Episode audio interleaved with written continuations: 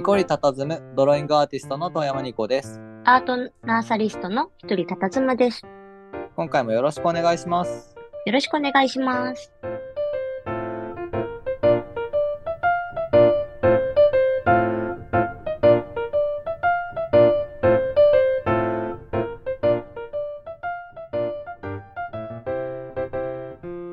今回、奇跡的に、奇跡的に？まあいいや、奇跡的に、あの、編集、なんか、やりたいというか、提案で編集ちょっとやってみたいなっていうふうに連絡くれた方がいて、はい。ぼ僕のね、あの、まあ、僕のというかもう、ひとりちゃんもね、立派な NFT 界隈の人になったので、まあ、僕らのね、界隈にいらっしゃる、えー中村薫さんっていうね、方が、この間たまたまスペースを聞いててくれて、で、ちょっとそれでニコズムちょっと聞いてくれて、それでね、編集やりますよって言ってくれたのよ。いやー、ありがたい話ですね。そう。で、多分この35回、まあ、今回35回なんで35回から、えー中村さんの手が加わるという感じになっていくと思われます。やったね。効果音とか、えー BGM とか、そういった音楽周りの、えーこともね、こう、ちゃんと入れてもらえるというお話なので、えー少しずつ賑やかになっていくんじゃないかなと思ってます。いやー、聞くの楽しみです。ね。もう、ただ切るだけの雑な編集ではなく、えーちょっとラジオっぽくなっていくのかなと思ってるんだよね。で、まあ、編集の中村さん加えて、編集の中村さんって言ってもね、あの中村さんもアーティストの方で、じゃあちょっと僕がね、お迎えした作品をね、ご紹介させてね。はい、どうぞお願いします。僕がお迎えした作品は、えー写真をバックに海洋星くんがいるっていうね、まあ、基本のその僕が今持ってる作品のコレクションはそういう形でやってるんだけど、えー僕の買った作品はコインランドリー、イエローベースのコインランドリー、あの洗濯機をベースにした写真があって、あわあわな海洋星くんがね、いるんです。あわあわになってる海洋星くんが。で、それが可愛いなと思ってお迎えさせてもらったことが、ある意味一つきっかけになって今につながってるのかなと思ってるので、うんうん。喜ばしいよね。こんなに可愛い作品お迎えして、年賀状とかステッカーも送ってきてくれて、あの、ステッカーを送ってもらった時に、中村さんからのお手紙が添えられてて、で中村さんのね、そのお手紙の文字がね、とても可愛らしくて、で、お名前もね、あの、どちらとも取れるお名前なので、あの、僕の妻が、この人、女の人とかって聞いてて。で、この間、あの、ニコズムのね、会議みたいなので、スペース、まあ、3人でちょっとおしゃべりしてたんですけど、まあ、それを聞いてた妻が、あ、ちゃんと男だったんだね、男性の声だったねっていうふうに言ってて、そうなんです、ということでね。ちゃんとって。まあそんな感じであの編集が変わるということで、えニコズム今後発展していきます。じゃあ始めていきましょう。はい。というわけで、まあちょっとね、あの編集の方も入ってくれるということで、なんか僕らもね、話のテーマの作り方をちょっといろいろ模索していきたいなって思っておりまして、はい。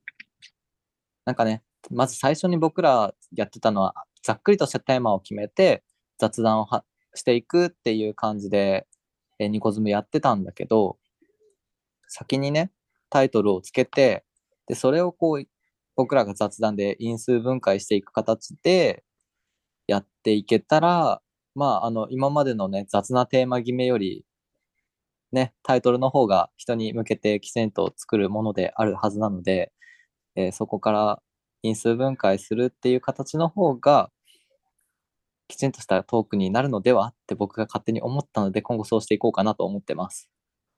はい。ついていきます。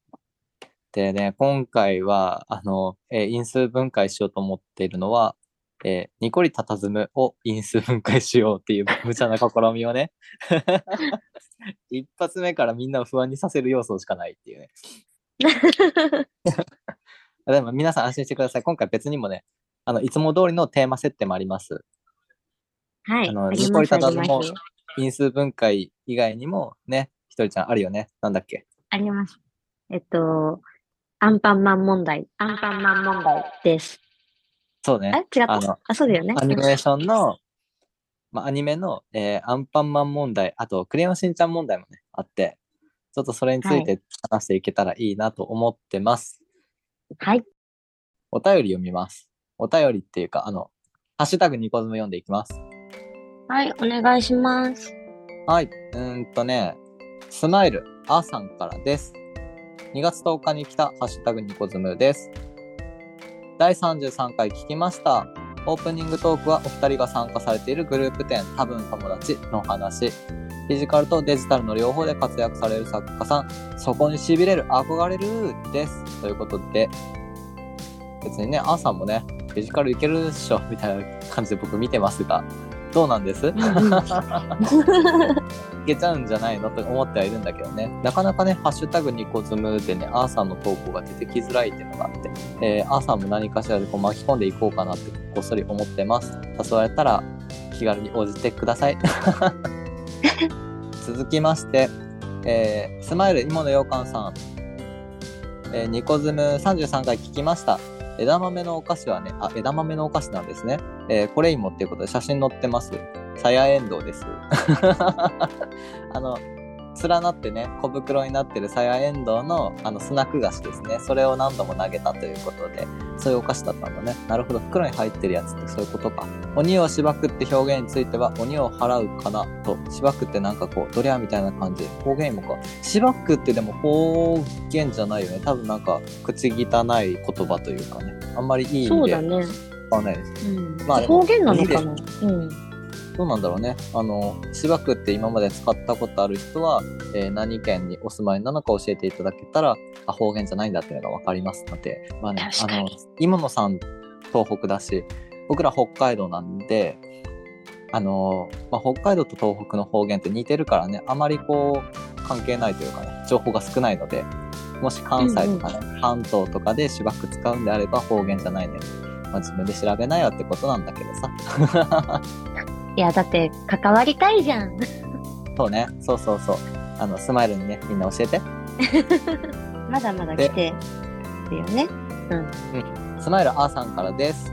えーハッシュタグニコズム34回聞きました。ひとりさんの名言、私の人生はモブキャラ、激しく同意ということです。やったー。仲間が増えた気分です。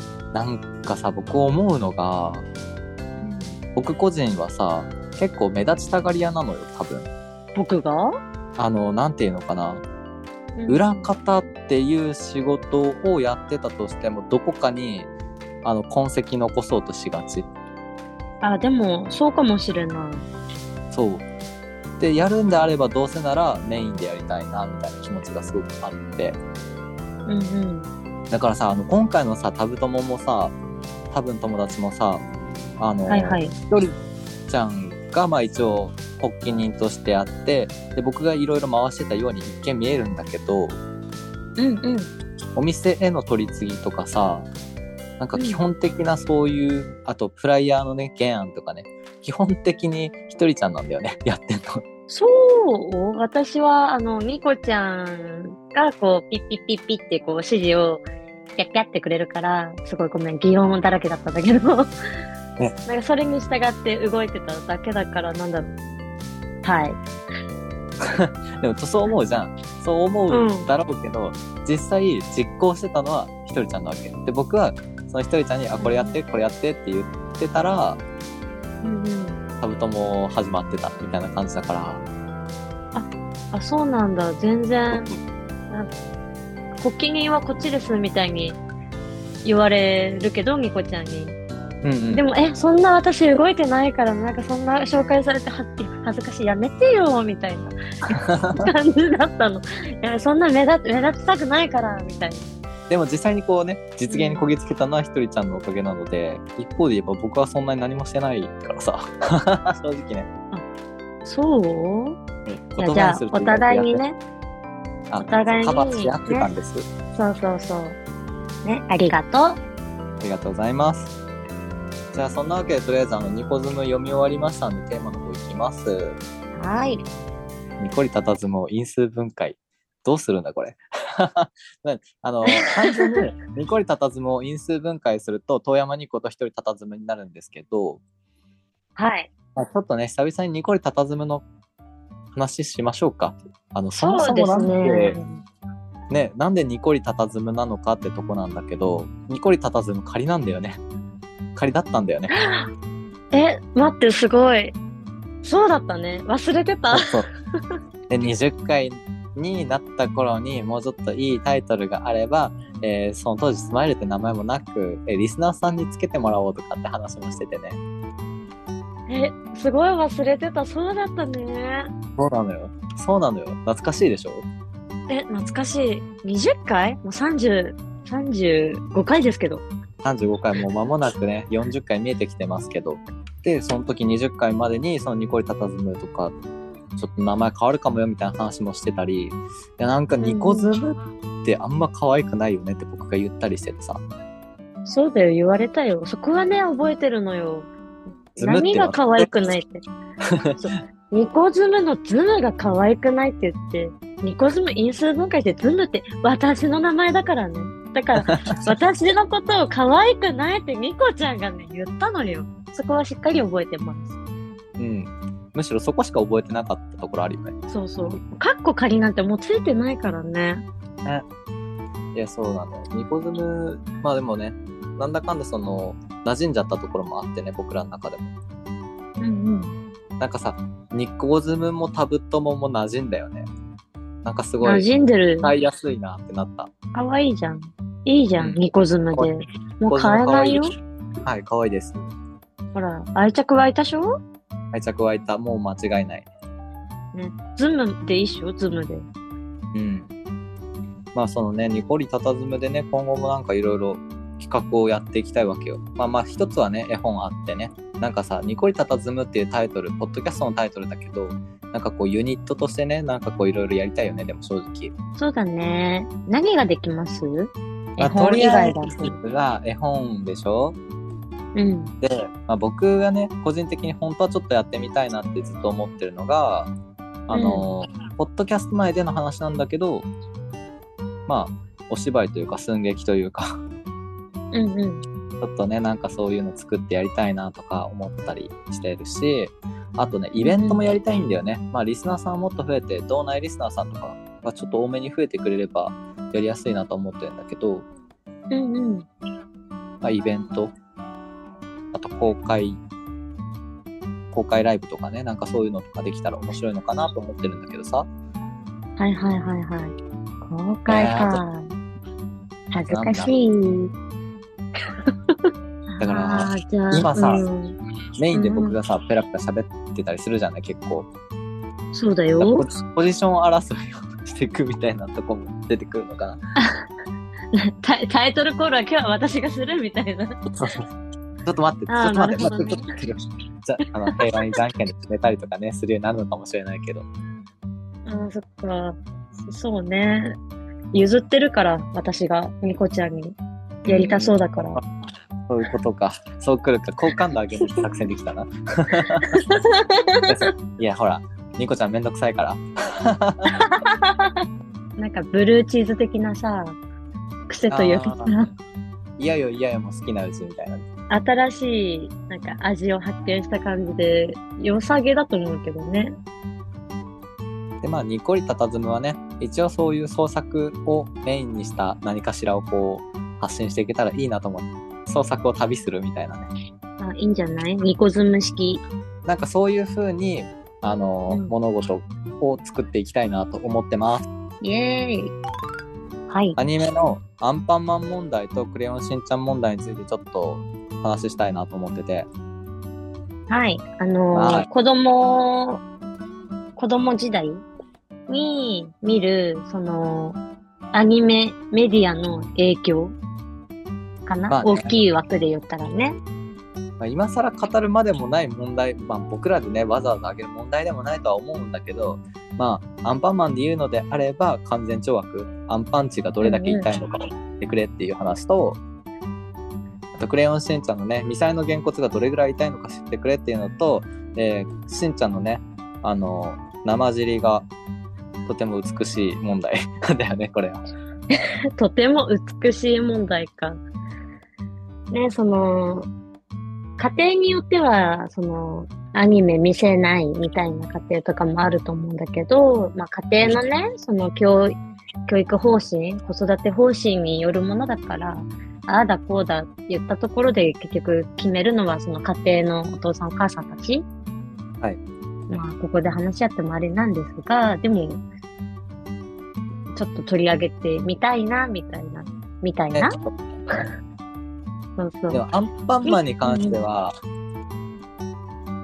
やっぱね、アンパンチされるのよ、子供に。アンパンマン好きな子供に、まあ僕の場合、いとこだったんだけど、そのアンパンマンがすごい好きで。まあ、アンパンチすごいする子だったの。うん。結構ね、殴られたんだけどさ、まあ、おと子供が大人にする分にはいいんだけど、子供と子供がっていう風になると、それって一つ問題になったりとかするよね。そうなんですよ。あと、明確に悪い人がいるとかね。そうそう。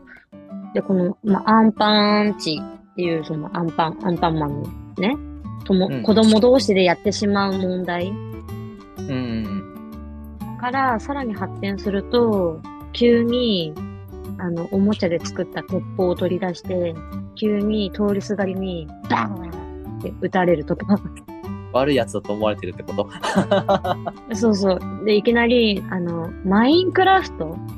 の影響で、ダイヤ剣作ったって言って、グザッって刺されたりとか、あるんだよね。まあ、アンパンマンだけじゃなくて。遊びの範疇なら全然いいんだけどね。まあ、物事はい結構、いんだけどね。でもなーって。なんかさ、僕がすごい思うアンパンマン問題はさ、なんか特に今のこの多様性とかって言われてる時代なわけじゃん。はいはい。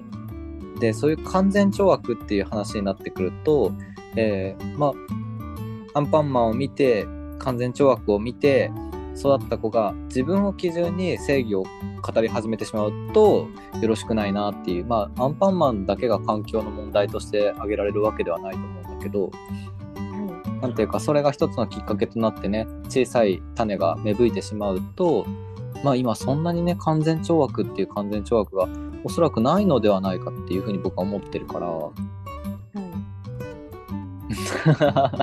い。そうですね。ね。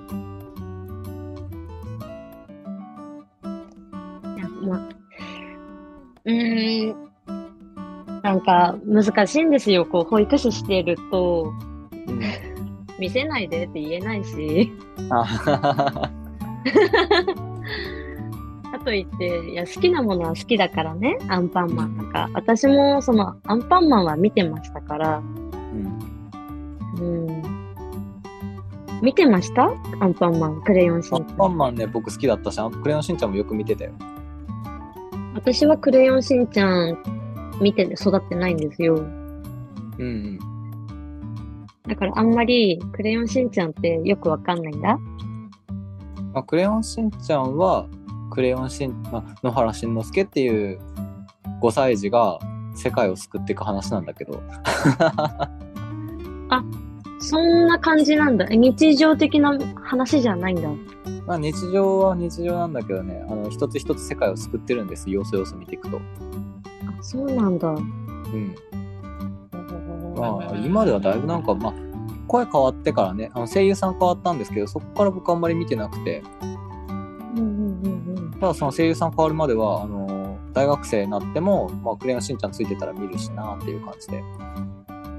そうなんだ。まあでも今はクレヨンしんちゃん問題に関してはあれだよね。あの、ミサイげんこつしませんし、えー、しんのすけも生尻出しませんし、うんブリブリザイモンもコンプラに引っかかったんじゃないかな、確か。へえ、なんか見てはいないけど、そういうところは知ってるから、なくなったの、ないんだ。じゃあもう今、ここで言ってるクレヨンしんちゃん問題？っていうのは、ほぼ存在してないんだね。あ、そうそう、だからあの、綺麗になった、ブラッシュアップされたクレヨンしんちゃんが今の子供たちが見てるのかね。あ、そうなんだ。じゃあやっぱり私は旧、旧時代の人間だったんだね。今この問題を取り上げようとしてたけれど。そう。大体あれなのよ。クレヨンしんちゃんってもともと深夜枠のアニメだからね。そうなの？うん。あの、もともとほら、あの、漫画ではね、ミサエとヒロシ、あの、しんのすけの妹ができるところとか、あの、そういうのに励んでる様子みたいなのが描写されてたりとかしてたから、あ、え、そうなんだ。そうそうそう。それから、あの、アニメのゴールデンタイムに移ってきて、でその辺がちょっと自粛されて子供向けアニメになったみたいな、そういう感じの歴史をたどってたはずなので、へえ、よく見てたんだね。漫画が好きだったからね、僕。もうそうだよね。そうなんですよ私そんなにね、漫画って好きじゃなかった。私三姉妹なんですけど、うん。姉と妹はアニメ好きだったんだよね。うん。すごく。すごく好きだったの。そうだね、すごくわかる。で、で、こう、テレビのチャンネル権を争うときにはさ、まあ必然的に3対、あ3人だから2対1になって多数決で負けてチャンネルがどうしてもアニメになるじゃん。だから見てただけであってさ。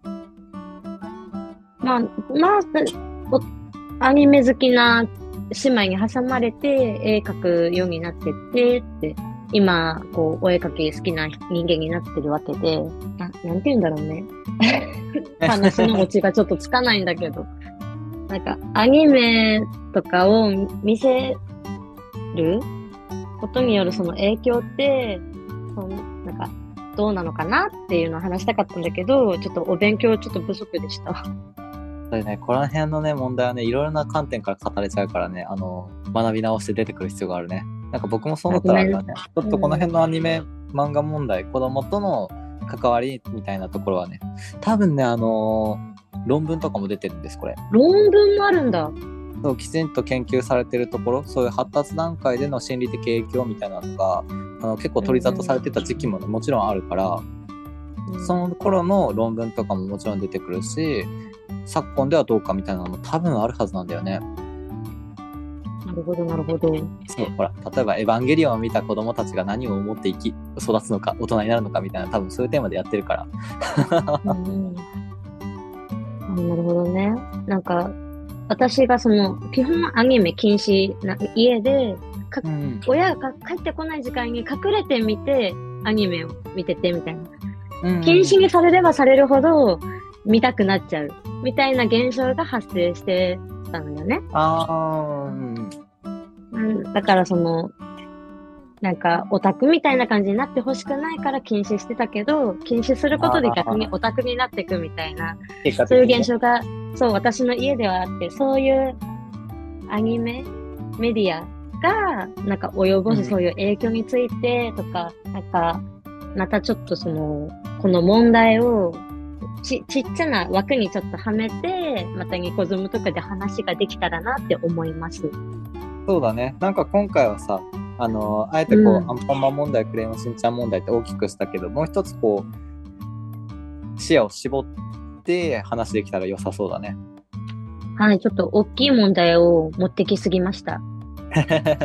なかなかこの辺、いや、これからもね、僕ら学び直していくところだからね、ここは、あの、テーマ設定ね。そうだね。そう、やっていきましょう。はい。はい、じゃあ、まあ、今回はここまでといたします。えーメールアドレス、ニコズム .gmail.com、nikozumu.gmail.com でお便りお待ちしております。また、ハッシュタグひらがなでニコズムをつけてご意見ご感想をお待ちしております。それではまた次回お楽しみに。バイバイ。バイバーイ。